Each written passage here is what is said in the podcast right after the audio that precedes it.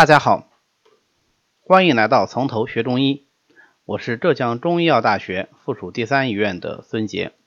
今天呢，我们来讲述脏腑的基本病机。首先来看一看五脏的基本病机。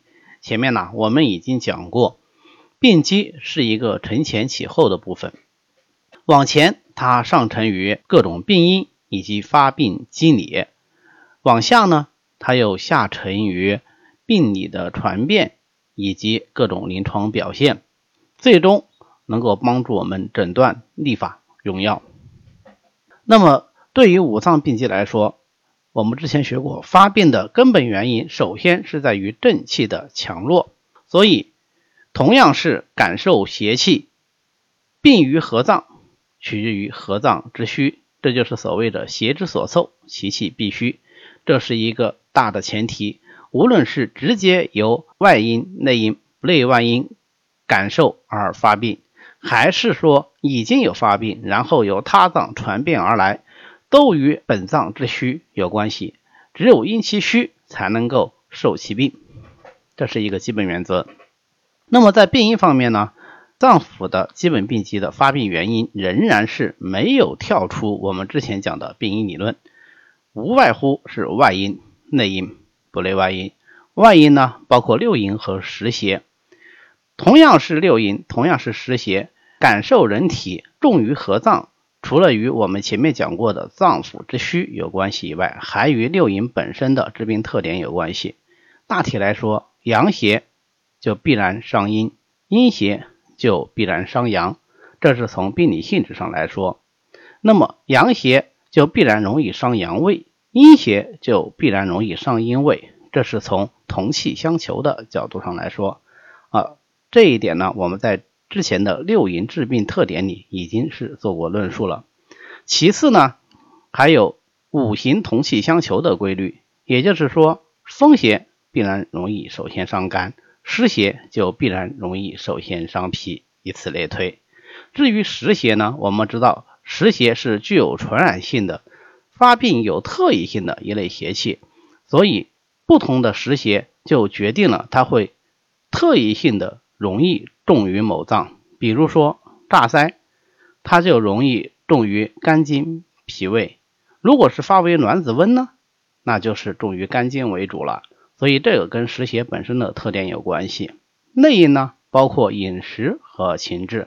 饮食所伤，首先伤于脾胃，因为食入于口。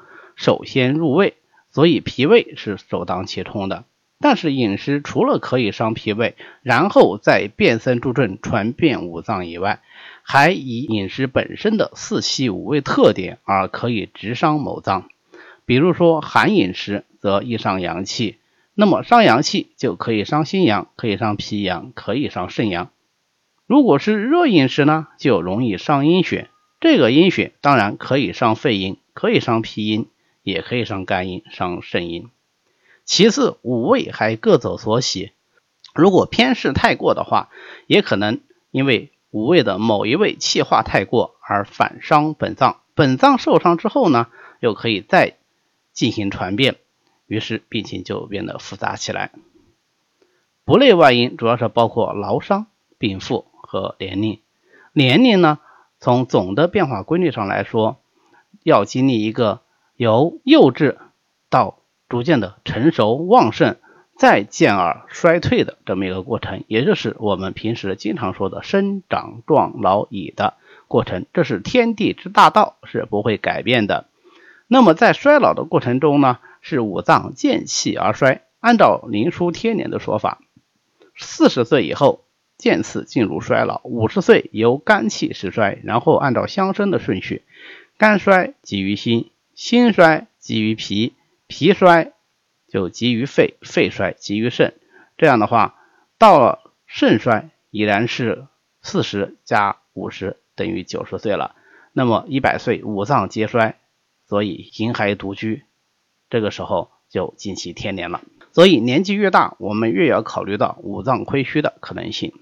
第二个呢，就是先天的禀赋，先天的禀赋是由父母。禀受父母之精气而来，嗯，出生以后先天的禀赋已经是确定下来的，但是却可以通过后天的调养而加以改善。嗯，所以并不是说先天已然决定，后天就绝无机会。第三个也是我们临床上最常见的呢，是劳伤。我们回忆一下，在讲病因理论的时候，讲劳伤有讲过哪几种呢？对，有三种：劳力、劳神、防劳。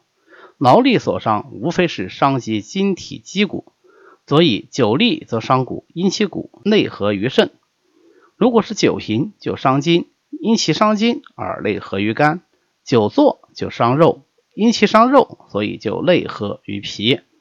劳神则主要是伤心、伤脾。伤心是因为心主生民，伤脾是因为脾主思。而大凡劳神者，必然是思虑太过。防劳呢，则主要是伤于肾。那么由这些病因伤及五脏，五脏就会发生相应的病理改变。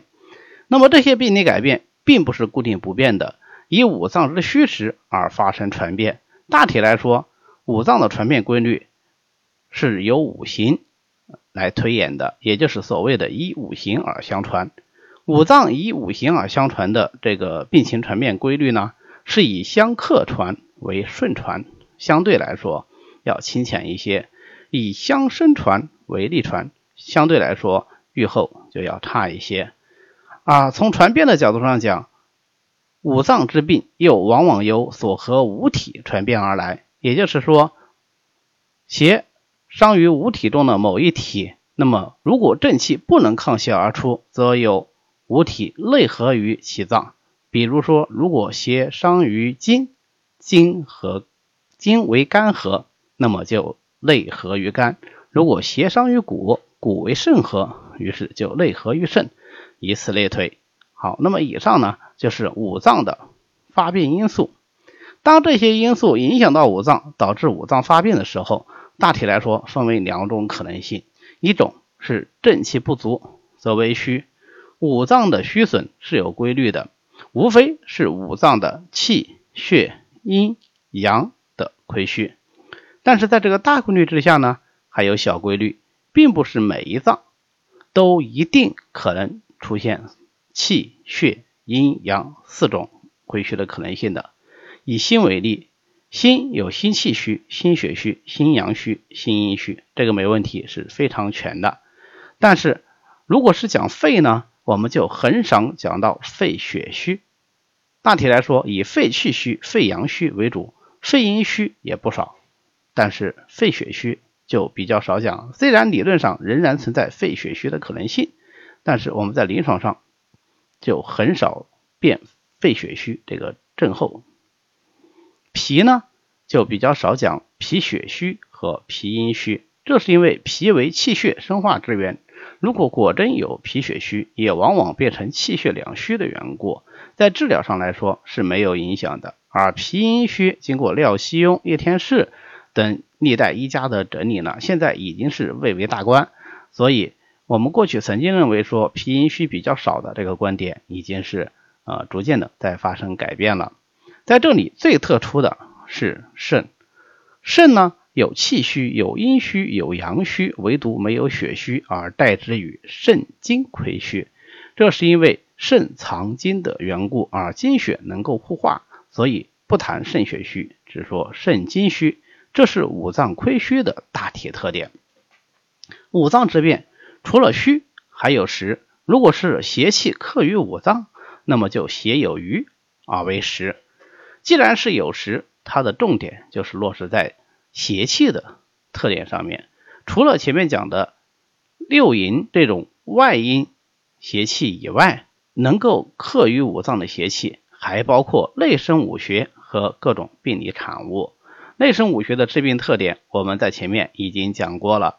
那么常见的病理产物呢，就包括痰湿水饮淤血。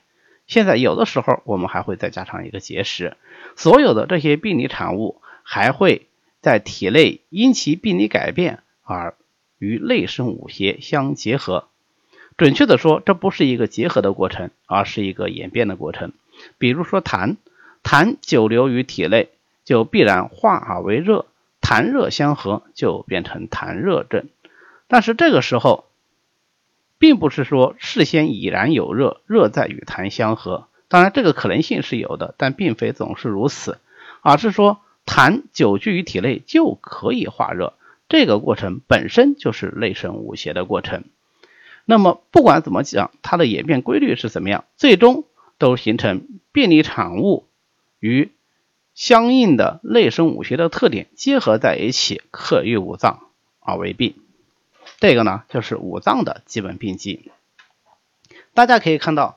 五脏的基本病机里面仍然是以正虚为主，因其正虚啊，邪从而克之，也因为邪从而克之，影响了五脏的生理功能，导致了五脏的正气进一步的亏虚，形成恶性循环，病情就得以进展。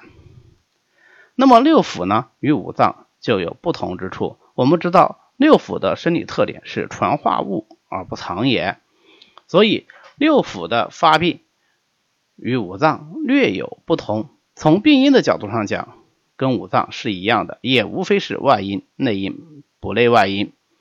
但是不内外因里面的有一些病因是不会直接作用于六腑的，那就是情志因素。情志因素是直伤其脏，因其脏功能失常而影响到腑。同时，我们前面讲过，因其和而入其脏，因其和也可以入于腑。大体来说，以五脏为中心，六腑和六合，或者说五合，都是从属于某脏这个系统之下的。所以，如果是筋脉肉皮骨受其邪而病，就也可能会影响到与其同一个系统内的某一腑。比如说，如果是骨受病，当然可以内合于肾，但是也可能内合于膀胱，而使膀胱为病。那么六腑受病之后，主要体现为两种病理表现，一个是六腑的气机异常。我们知道六腑的总体气机特点应该是通降的，所以当它出现了气机异常以后，主要会出现一功能失常，也就是气机紊乱；二不能降；三不但不降，反而上升，而为上逆症。大体来说，它的气机异常。很难跳出这三条之外。那么，另外一种六腑的病理表现呢，就是影响与其相表里之脏，也有两种可能性。一种可能性是伤其脏而使其脏虚；第二种可能性呢，是邪气由六腑而入其脏，导致其脏之实。分别表现为虚和实两个方面。好，那么。以上讲的呢，就是脏腑的基本病机的最基础模式。接下来我们将会详细的讲解每一脏和每一腑的基本病机，大家可以试试看有没有跳出我们前面讲的这两种基本模式。今天呢就讲到这里，谢谢大家。如果您对我们的课程感兴趣，也欢迎您在喜马拉雅上直接订阅《从头学中医》，这样您就可以随时收听到我们的。最新内容了。